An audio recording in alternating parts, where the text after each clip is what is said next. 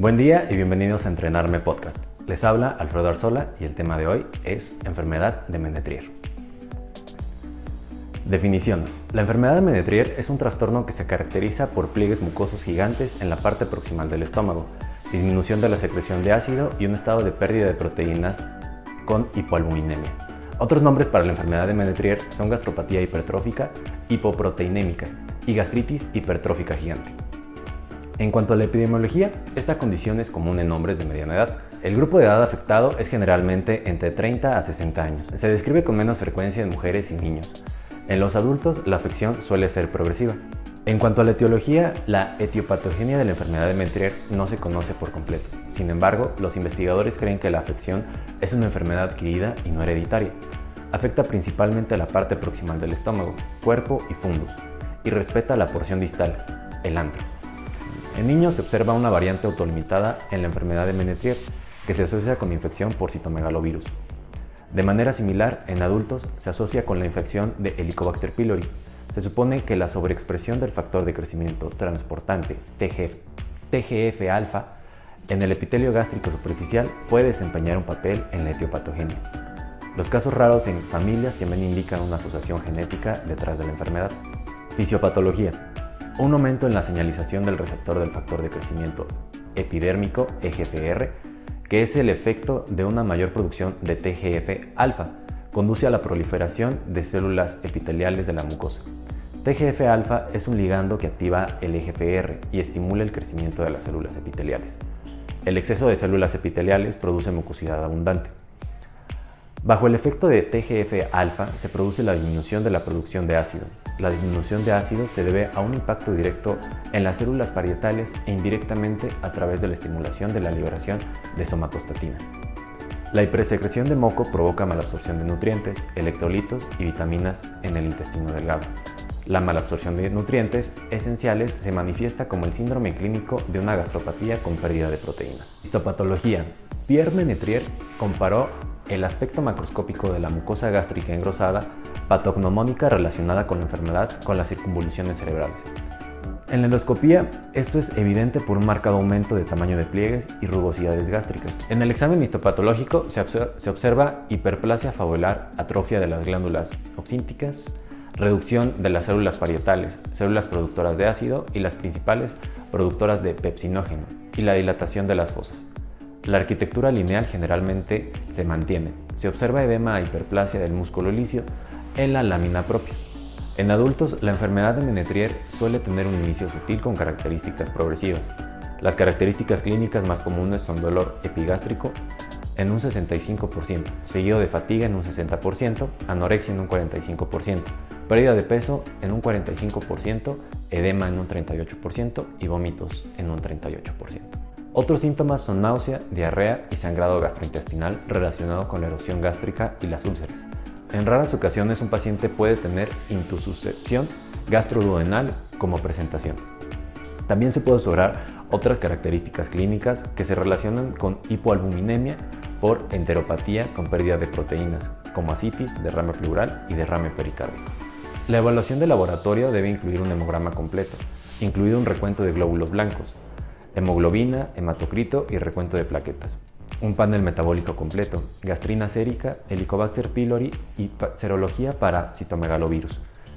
Los hallazgos típicos del laboratorio incluyen linfopenia, niveles reducidos de globulina, albúmina, alfa-1 antitripsina, colesterol, fibrinógeno, ceruloplasmina, gastrina sérica elevada y anemia por deficiencia de hierro. Se puede llegar al diagnóstico mediante la obtención de una biopsia que muestre hiperplasia foveolar extrema con cambios atróficos en el epitelio glandular. El examen histopatológico incluye hallazgos característicos de arquitectura, mucosa, paralelismo de glándulas e hiperplasia foveolar de células mucosas superficiales. Se observa una reducción significativa de células parietales, dilatación de las glándulas, aumento de eosinófilos y células plasmáticas, edema e hiperplasia del músculo liso. La endoscopía revela pliegues gástricos gigantes, erupciones puntiformes superficiales y eritema. Se recomienda obtener una biopsia mucosa de espesor total de la mucosa afectada, que identificará la pérdida de un componente glandular profundo junto con otros hallazgos típicos. Un esofagograma con vario muestra pliegues marcadamente agrandados a lo largo de la curvatura mayor del estómago, sin afectar el antro. El bario se diluye debido al exceso de secreción de moco, que se ve como recubrimiento mucoso deteriorado. En las imágenes de tomografía computarizada, con contraste, se observa un engrosamiento difuso de la mucosa gástrica. Diagnóstico diferencial. Síndrome de Zollinger-Ellison, gastritis por Helicobacter pylori, gastritis linfocítica hipertrófica, gastropatía hipersecretora hipertrófica, pólipos gástricos, adenocarcinoma gástrico, las etiologías infecciosas como histoplasmosis, la sífilis, la tuberculosis y los trastornos infiltrativos como la sarcoidosis pueden simular la enfermedad de Menetrier. Los tratamientos de apoyo que se prescriben son una dieta rica en proteínas, inhibidores de bomba de protones y reposición de micronutrientes. Se recomienda el tratamiento de Helicobacter pylori y citomegalovirus si las pruebas para infecciones respectivas son positivas. Se ha demostrado que la erradicación de Helicobacter pylori mejora las condiciones de la enfermedad en algunos pacientes. De manera similar, el tratamiento con ganaciclovir ha demostrado ser efectivo en algunos casos relacionados con citomegalovirus. Octreotide, un análogo de la somatostatina, ha demostrado ser beneficioso en informes de casos. Actuó modulando la vía TGF-alfa, EGFR, que es el mecanismo patogénico subyacente. Se ha utilizado una dosis de 100 a 600 microgramos diarios por vía subcutánea o intravenosa o una formulación de depósito de octreotida de 10 a 60 miligramos por vía intramuscular cada 4 semanas. En una pequeña serie de casos, los pacientes con enfermedad de Menetrier grave que fueron tratados durante un mes con cetuximab mostraron una mejora significativa en la calidad de vida y las medidas bioquímicas. Cetuximab es un anticuerpo monoclonal IgG1 recombinante. Cetuximab se une a la porción extracelular del receptor EGF, lo que inhibe la unión de TGF-alfa.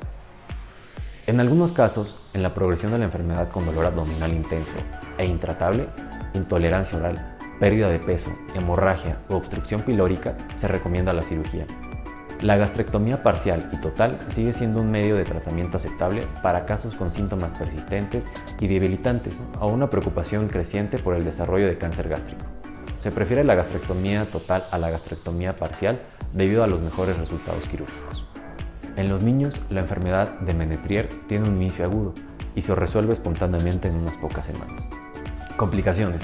En adulto, la enfermedad es progresiva y puede estar asociado con una morbilidad y mortalidad significativas. Las complicaciones suelen incluir transformación maligna, un fenómeno tromboembolítico y obstrucción de la salida gástrica. Otras complicaciones asociadas son la resección quirúrgica del estómago, incluyendo la fuga anastomótica y la formación de fístulas, sangrado, etc. Según un estudio, la supervivencia de 5 a 10 años después del diagnóstico fue de un 72.7% y 65% respectivamente. El 8.9% de los pacientes desarrollaron cáncer gástrico después de 10 años de seguimiento. Se sugiere que los pacientes con enfermedad de Menetrier tienen un mayor riesgo de neoplasias malignas, incluidos principalmente carcinoma gástrico y linfoma gástrico. Por lo que algunos recomiendan la vigilancia endoscópica de forma regular para la detección temprana de displasia o carcinoma. Con esto terminamos el repaso a enfermedad de Menetrier. Agradezco su atención. Les ha hablado el doctor Alfredo Arzola para Entrenarme Podcast. Nos escuchamos en el siguiente tema. Bravo.